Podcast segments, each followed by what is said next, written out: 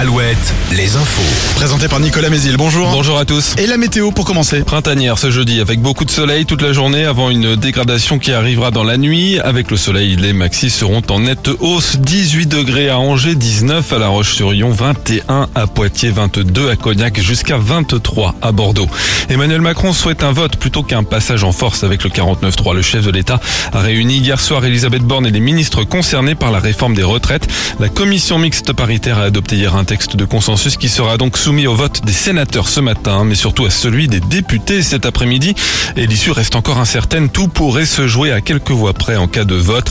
Les syndicats, eux, maintiennent la pression. Ils se rassemblent à la mi-journée devant l'Assemblée nationale avant de se réunir ce soir pour décider des suites à donner à la mobilisation. Une mobilisation qui se poursuit donc ce matin avec de nouvelles actions coup de poing localement.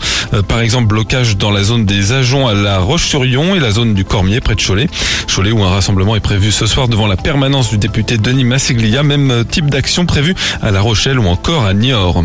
Au sud de Poitiers, la nationale 10 est restée fermée plusieurs heures hier au niveau de Croutel en cause une collision entre un semi-remorque transportant 20 tonnes de pommes de terre et un camion ben de la direction interdépartementale des routes. Sous la violence du choc, celui-ci a atterri sur une petite route en contrebas de la nationale.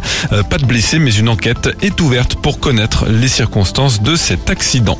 L'actualité sportive avec euh, le foot d'abord. Didier Deschamps dévoile tout à l'heure à 14h sa première liste de joueurs pour l'équipe de France depuis la Coupe du Monde au Qatar. Avec un effectif à renouveler depuis les retraites internationales d'Hugo Lloris, Raphaël Varane ou encore Karim Benzema. Les Bleus ont rendez-vous avec euh, les Pays-Bas et l'Irlande les 24 et 27 mars prochains pour les qualifications à l'Euro 2024. Enfin en basket, on joue en Ligue féminine ce jeudi un premier match de la 17e journée. Les Angevines reçoivent Landerneau ce soir. Très bonne journée à tous.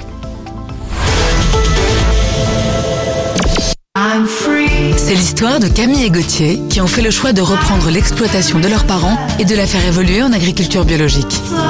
C'est aussi l'histoire de Johanna, conseillère